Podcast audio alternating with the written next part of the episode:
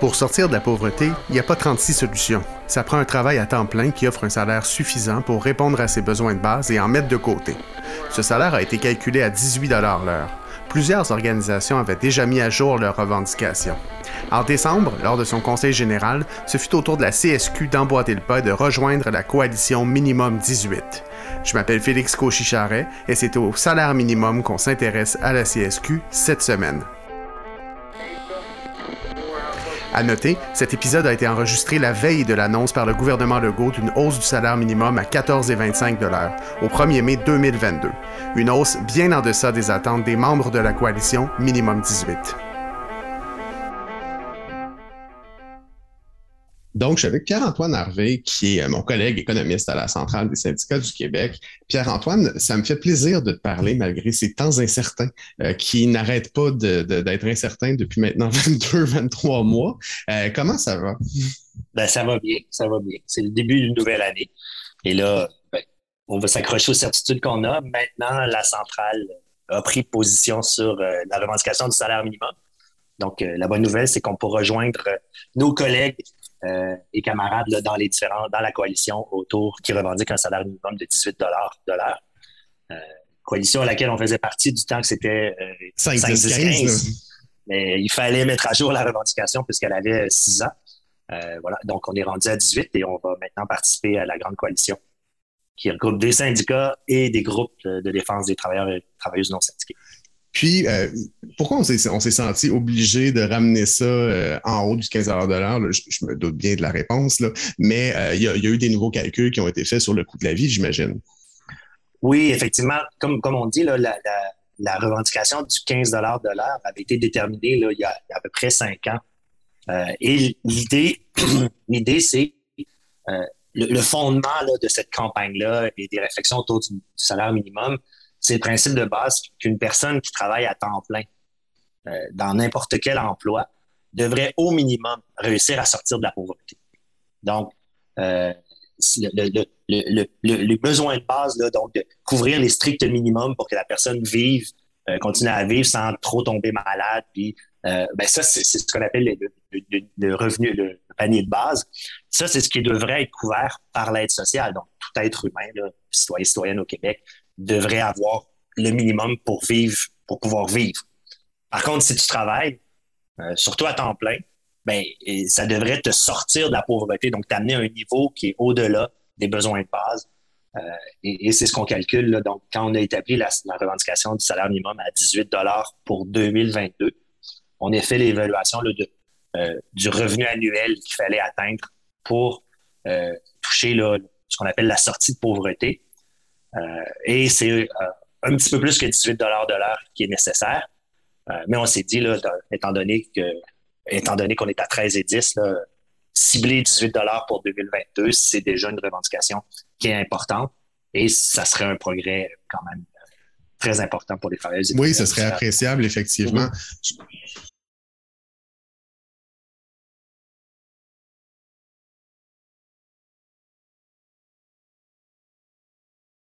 Euh, donc, la, question qui me vient euh, en tête, en fait, c'est ce, salaire minimum-là, ce panier de base-là, cette sortie de pauvreté-là, ça touche combien de personnes au Québec à peu près? Ben, en, fait, en fait, quand on regarde les statistiques là, du marché du travail, il y a environ là, 750 000 personnes actuellement qui travaillent en deçà euh, du 18 de l'heure. Donc, euh, on n'a pas les données pour leur, revenu annuel. Euh, par contre, on sait, parce que dans une des caractéristiques des travailleurs à temps, au salaire minimum ou à bas salaire, c'est souvent de travailler à temps partiel, euh, des fois dans deux, dans deux jobs. Donc, on n'a pas, on pas leur revenu annuel individuel, mais on sait qu'il y a quand même 750 000 personnes qui travaillent en bas de 18 de l'heure. Donc, la, revendication a un impact sur les, les je pense qu'on est rendu à peu près à je, me souviens plus des chiffres précis, mais il y a à peu près 300 000 personnes qui travaillent au salaire minimum actuellement. En tant que telles, qui font. En tant que telles, qui sont à, 13, et 10. c'est ça, qui sont à 13 et 10. Donc, c'est à peu près 300, un peu moins de 300 000 personnes. Mais en se rendant à 18 de l'heure, ben là, on, entraîne un, autre 500 000 personnes qui, eux, sont à autour de 14, 15, 16 dollars de l'heure. Donc, ça, a un effet qui est vraiment important, puis qui, aurait un impact, un impact sur la réduction de la pauvreté au Québec de, manière très importante. Oui, parce que dans l'état actuel des choses, ce que tu es en train de me dire, c'est qu'il y a un million de personnes à peu près. J'arrondis toujours mm-hmm. au million le plus près, mais on n'est pas loin d'un million de personnes qui, techniquement, ne peuvent pas se sortir de la pauvreté avec le salaire qu'ils gagnent actuellement. Non, c'est ça. À moins, à moins la, la stratégie, c'est de soit accumuler des emplois, euh, soit faire plus que 40 heures par semaine euh, pour y arriver. Euh, donc, c'est une réalité qui est bien présente. Euh, ou, faut, faut, faut, faut, quand même nuancer au sens où dans ces 800 000 personnes-là qui travaillent, il y en a une partie qui, qui sont en couple ou qui sont, qui, sont qui, partagent, qui partagent leur ménage avec une autre personne qui travaille aussi. Donc, elles sont pas le seul unique revenu euh, de la famille. D'autres, ben, il y a une partie, puis on ne va pas le négliger, il y a une partie importante de travailleurs et travailleuses euh, au salaire minimum qui sont des jeunes euh, qui habitent encore chez leurs parents. mais surprenamment, plus on, monte euh, dans les salaires, donc au salaire minimum, on va, retrouver une bonne proportion. Mais quand même, là, je, tiens à noter qu'il y, a 40% euh, des gens qui travaillent au salaire minimum, donc à 13,10 qui ne sont pas aux études. Donc, c'est des et qui sont qui sont gagne-pain là dans leur Oui, c'est leur revenu. Euh, c'est leur revenu ou sont peut-être en couple, mais ils, ils sont ils sont pas des personnes qu'on dirait en guillemets le dépendant euh, de leurs parents. Donc, euh, l'image du petit jeune ado, euh, que c'est juste des, petits jeunes ados qui, font ça pour payer, pour payer leurs loisirs, c'est en partie vrai, mais c'est pas c'est pas l'entièreté. Il y a quand même une, masse importante des gens au salaire minimum qui vivent de ce salaire-là. Puis, ce, qui est intéressant, c'est que plus on monte, dès qu'on s'en va vers 15 de l'heure, 16 de l'heure, bien là, la proportion de gens pour qui c'est leur revenu est vraiment beaucoup plus importante. Donc, la revendication d'augmenter le salaire minimum à 18 va toucher une proportion beaucoup plus importante de personnes pour qui c'est le gagne-pain.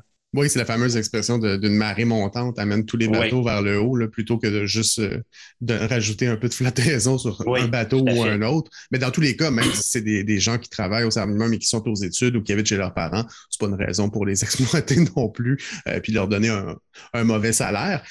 par contre, ça, c'est drôle parce que c'est un des mythes, en fait, euh, dont je voulais te parler, donc je peux faire check sur ma, liste de mythes, mais bon, le salaire minimum, c'est juste des jeunes qui sont aux études. Donc ça, c'est faux. Et puis, d'autant plus qu'avec la revendication, effectivement, on, ratisse beaucoup plus large, euh, puis on ramène des gens qui gagnent en bas de 18 de l'heure.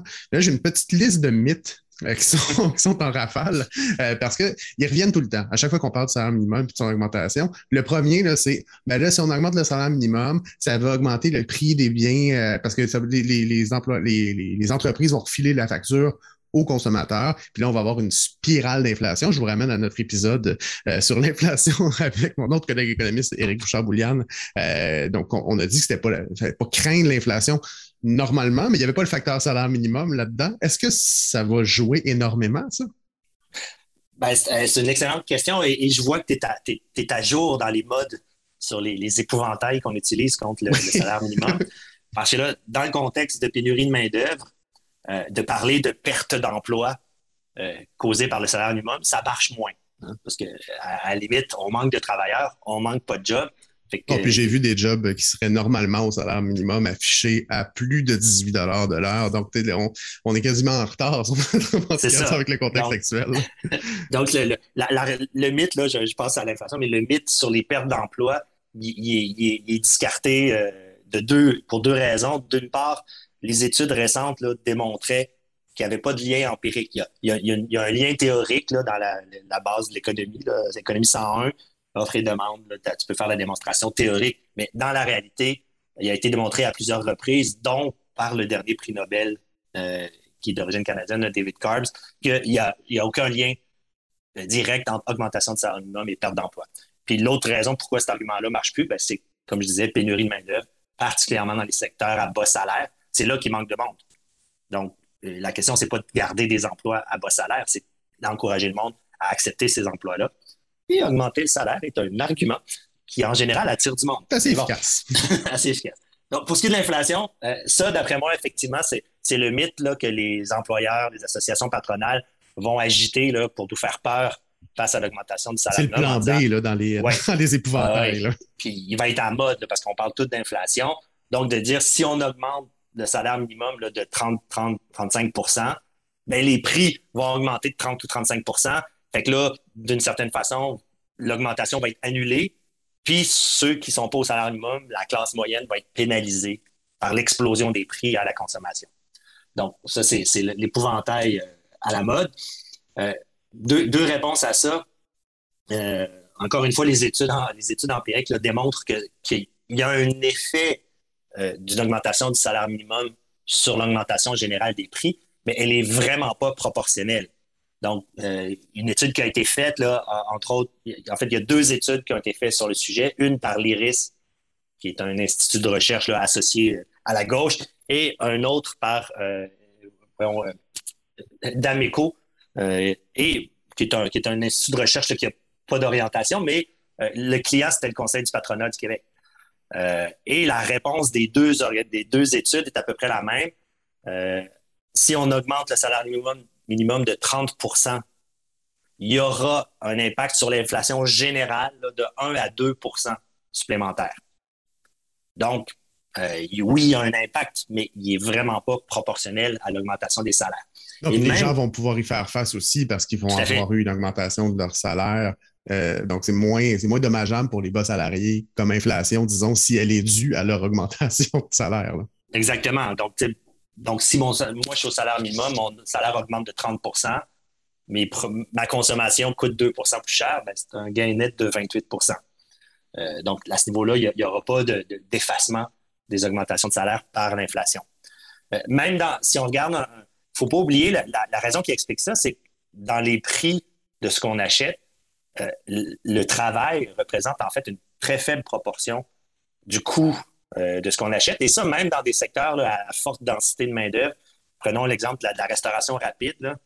Euh, ben, en restauration rapide, les coûts de main-d'œuvre, c'est autour de 25% euh, du, coût qu'on paye. des coûts de production, en fait. Donc, on paye plus cher que ce que ça coûte à produire pour qu'ils fassent des profits.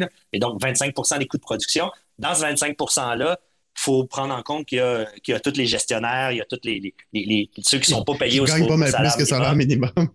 Donc, quand on augmente le salaire minimum, ce n'est pas 25% des coûts de production qui augmentent, c'est seulement une partie de ça.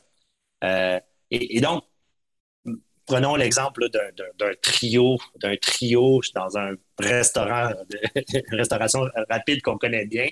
Euh, je suis en retard, disons qu'il coûte 10 ben, si on augmente si on augmente le salaire minimum à de 30 donc on le porterait à 18 mais ça aurait un impact estimé autour de 10% sur le prix. Donc, ton trio Big Mac passerait de, de 10 à 11 encore une fois, je sais que je suis en retard. Ouais, bah, c'est dans, dans, les, dans les autres. C'est pas, pas la raison pour laquelle il faudrait arrêter de manger des Big Macs, ceci dit. Là. Non. Mais, c'est pas ça qui va empêcher les gens qui s'en achètent d'en acheter encore. C'est ça. Fait même, donc, dans, même dans le secteur le plus qui, serait directement touché par l'augmentation du salaire minimum, l'inflation serait au maximum de 10% dans ce domaine-là. Mais euh, moi, je pense que, surtout quand tu vas dans un restaurant et que tu as la personne qui travaille au salaire minimum devant toi, euh, de savoir qu'elle euh, a maintenant des conditions de travail qui lui permettent de sortir de pauvreté. Euh, l'argumentation s'accepte avec, avec satisfaction, je dirais. Oui, tout à fait, parce que moi, dans les jobs les plus difficiles que j'ai eus, c'est des jobs au salaire minimum dans le commerce de détail puis dans, la restauration, effectivement, euh, c'est pas c'est pas facile. Fait que si on est capable en plus de vivre de ça, ben c'est, ça mm-hmm. serait pas ça serait pas mauvais. Dans les autres mythes qu'on a, euh, en fait, c'est plus une question qui revient souvent. Pourquoi est-ce qu'on laisse pas le marché faire la job justement? Parce que là, il y a une rareté de main d'œuvre, puis ça va finir par se faire tout seul cette affaire-là. Pourquoi est-ce qu'il faut absolument l'imposer? Ben, et là, je vais te surprendre. Je vais te surprendre parce que la, raison, je pense qu'on est dans un contexte, je pense qu'on est dans un contexte où euh, le marché du travail est tellement serré, puis il y a tellement, les, employeurs sont tellement, ont tellement besoin d'avoir des travailleurs et travailleuses, puis encore une fois, particulièrement dans les secteurs à bas salaire, que peut-être que le marché, cette fois-ci, ferait la job. Euh, parce que euh, on, a, maintenant là, certains rapports de force dans le marché du travail qui est, particulier à cette période-ci. Donc, euh, des fois, je me dis même peut-être que le salaire minimum légal constitue un frein parce que les employeurs se disent ben là, moi, je suis correct. Ils ont, comme une référence pour dire 13 et 10, je suis correct, je ne vais pas aller plus haut. Euh, s'il n'y avait pas cette référence-là, est-ce que les employeurs iraient plus haut naturellement en se disant ben c'est la libre concurrence? Grande question philosophique. La vraie réponse, c'est qu'en général, historiquement, les travailleurs et les travailleuses n'ont pas le gros bout du bâton euh, quand il vient le moment de négocier leur salaire, euh, leur salaire face à un employeur. Et, moins, moins un emploi est reconnu euh, socialement, moins il va demander de scolarité, un programme, une accréditation particulière, moins il va être valorisé. Et, plus c'est difficile pour ces gens-là de négocier leurs conditions de travail. Donc, face, tout seul face à un employeur, particulièrement dans une période du chômage, hein, où c'est l'inverse, on cherche des emplois et, non pas des travailleurs et travailleuses, ben, euh, les, personnes, les personnes dans ces secteurs-là se retrouvent là, à être obligées d'accepter un peu n'importe quoi parce que la réponse qu'on leur donne quand ils négocient leurs conditions de travail, c'est ah, si tu pas content, va voir ailleurs, il y a d'autres mondes qui vont vouloir ta job. Le, discours classique des employeurs.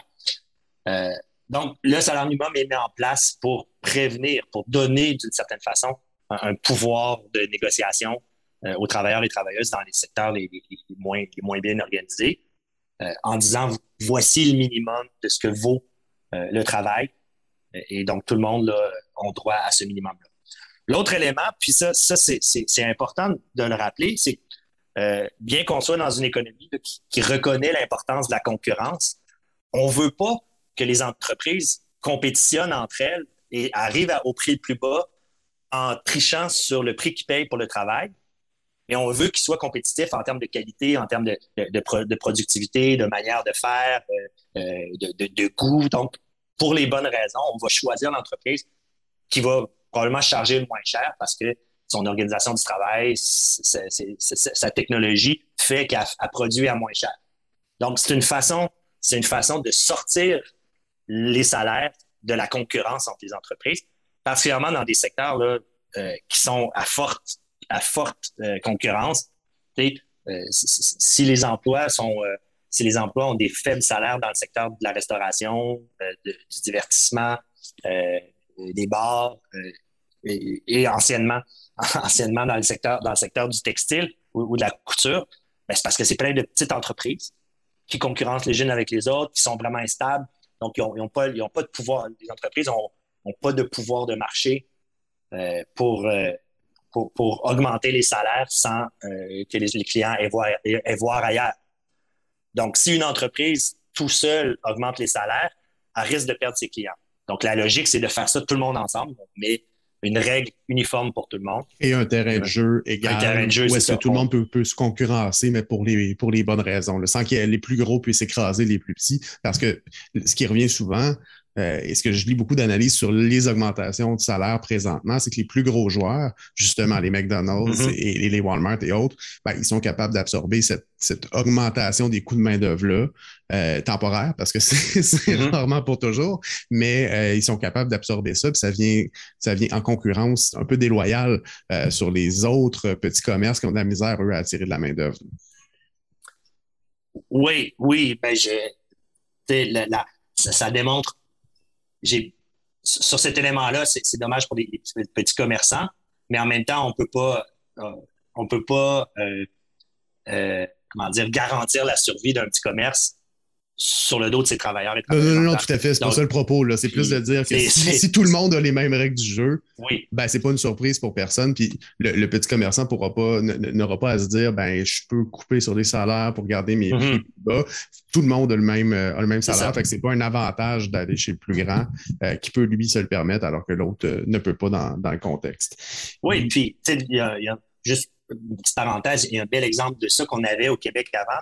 Je parlais du secteur de la couture euh, pendant, pendant plusieurs décennies, dans le secteur de la couture, on avait ce qu'on appelait un décret de convention collective qui permettait de fixer un salaire minimum dans le secteur, euh, qui était uniforme, là, syndiqué ou non. Il y avait un salaire minimum qui était plus élevé que le salaire, que le salaire général.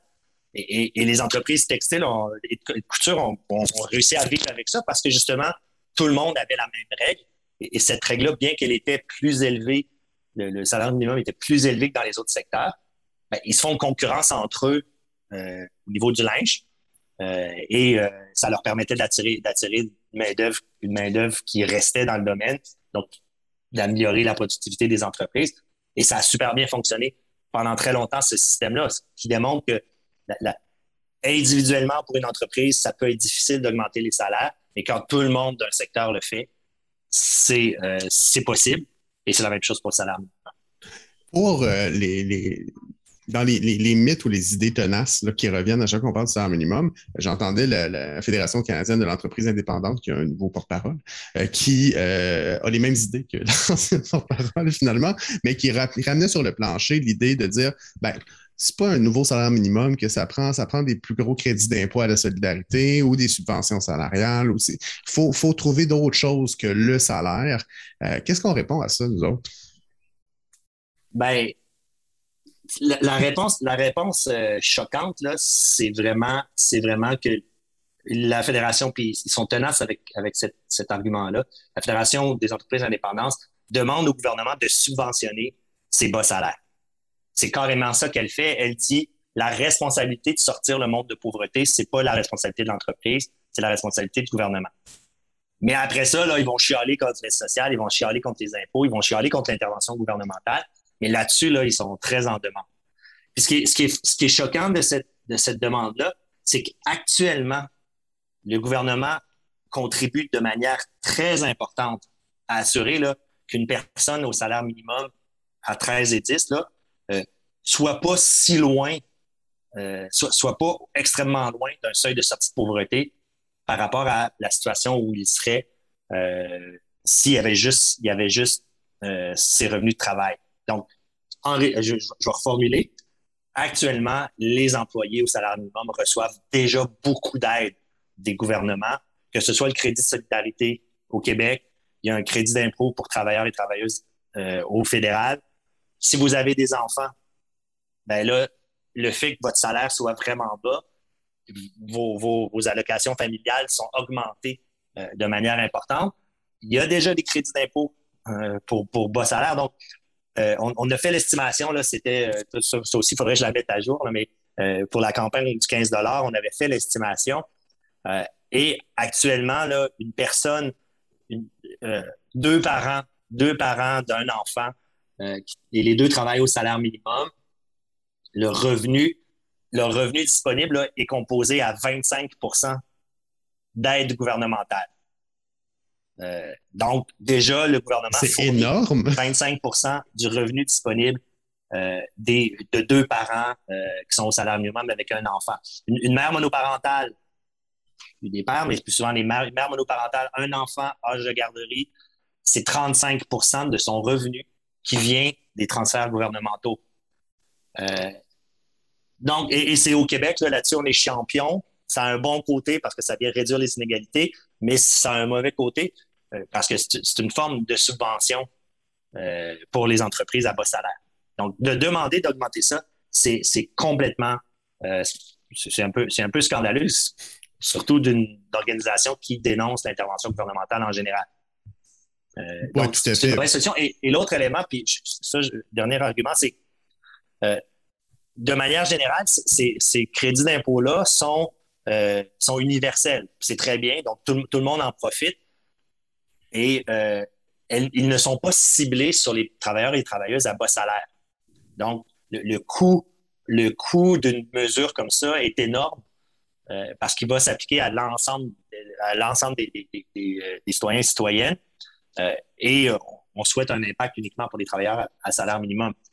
Si on augmente le salaire minimum, ben, cette mesure-là a un impact principalement, presque uniquement sur les personnes au salaire minimum on pourra en reparler. Quoique, euh, en général, si tu augmentes le salaire minimum, les salaires qui sont autour de l'ancien salaire minimum, dans la fourchette, dans la fourchette, la fourchette il va y avoir un effet là, que tu parlais d'effet de, la marée qui monte tous les bateaux. Ben, c'est un peu la même chose quand tu montes le salaire minimum. Euh, à l'intérieur d'une période plus ou moins longue, les salaires, disons, dans ce cas-ci, disons qu'on montait le salaire minimum à, 18 de l'heure.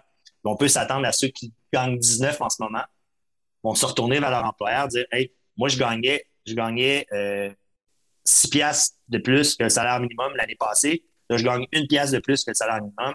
Ça va m'en prendre parce que je veux quand même garder un mhm. écart relatif. Donc, en général, là, ça a un effet sur des, sur les salaires autour du nouveau salaire minimum. Euh, donc, c'est-à-dire que 800 000 personnes, on, toucherait facilement, on toucherait facilement le million et le million 200 millions, 200 000 de personnes affectées par cette mesure-là. Puis la campagne 5, 10, 15, parce que oui, il y a le salaire minimum, il y a, il y a le 5 et il y a le 10 qui, eux, n'ont pas, n'ont pas bougé. Dont on fait encore la revendication. Euh, mais c'est une campagne qui remonte à quand même loin. On est encore loin du 15 de l'heure aussi comme salaire minimum.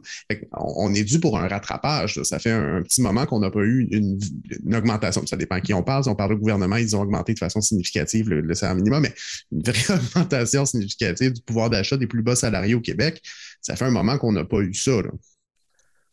Oui, ben, tout, est relatif, là. non, mais tout est relatif. Puis je pense là-dessus, j'aurais tendance à être positif euh, pour montrer que nos efforts n'ont pas été, ont pas été euh, en vain, euh, au, sens où on n'a pas atteint le 15 de l'heure, malgré notre revendication, puis on est encore, là, on, s'éloigne encore plus avec les 18 de l'heure.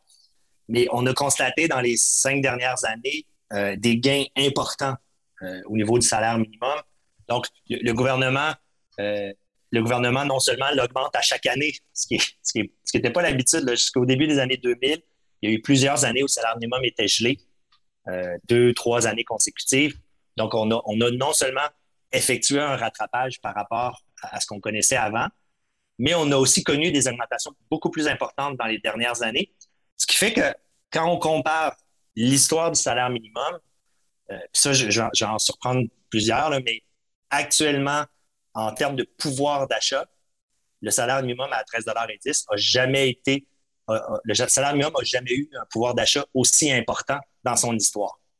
Ça remontait, le, record historique, c'était dans les années 70. Euh, on, avait une valeur autour de 12 dollars de l'heure euh, en 74. Et là, on est rendu euh, dollars de 2022 à 13,10. Donc, on a quand même avancé cette cause-là de manière importante alors, le, tableau n'est pas tout noir. Nos efforts ont valu la peine.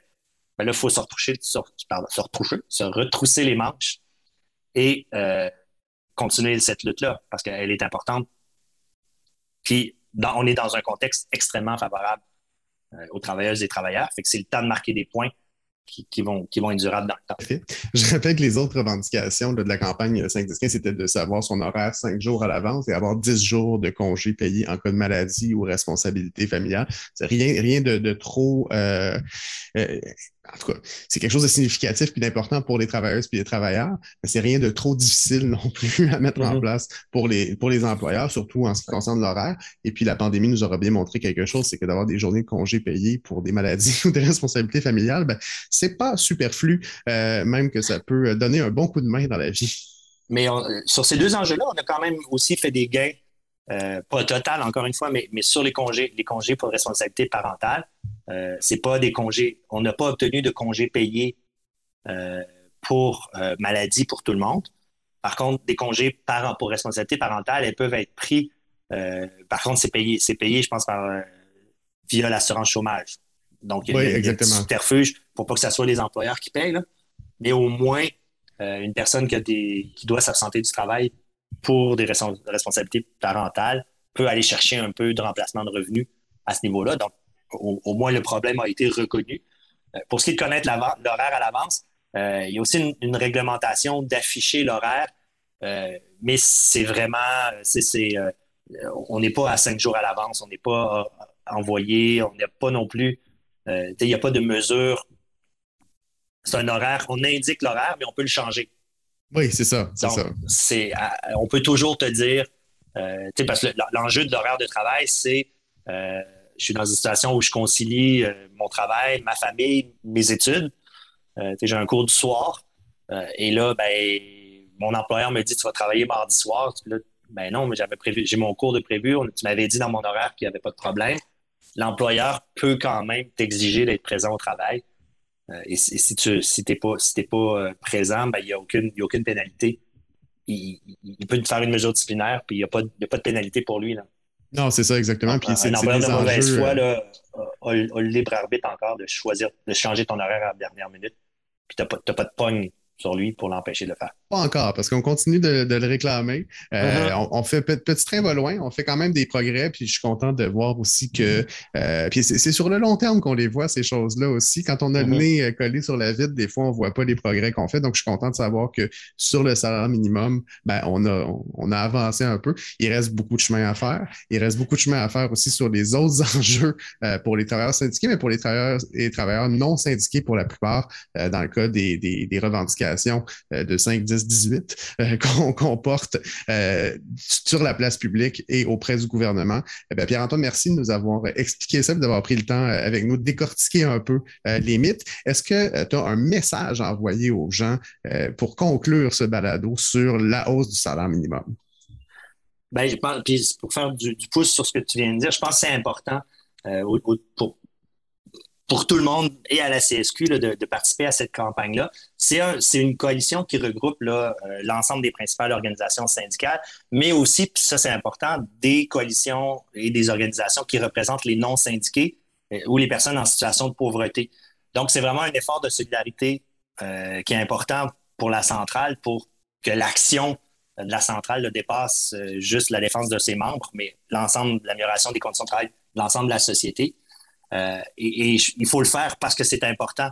C'est important pour ces personnes-là. Euh, mais aussi, il faut le faire en se disant que euh, quand on améliore les conditions de travail d'un groupe, même s'ils sont éloignés, même si on ne les connaît pas, même s'ils ne sont pas dans notre, dans notre syndicat, ça a toujours un impact positif sur nos conditions de travail. Puis la solidarité est importante entre les différents groupes. Puis donc, je, vous encourage à suivre les actions et les publications de la coalition qui s'appelle Minimum 18. Facile à retenir, donc euh, allez sur Google, on va vous mettre les liens aussi euh, dans la description du balado. Merci encore Pierre-Antoine et puis euh, tous nos auditrices et tous nos auditeurs. on, je vais le répéter celle-là. Merci encore Pierre-Antoine, à tous nos auditeurs, toutes nos auditrices. À la semaine prochaine où on abordera un autre sujet à la CSQ cette semaine. Merci.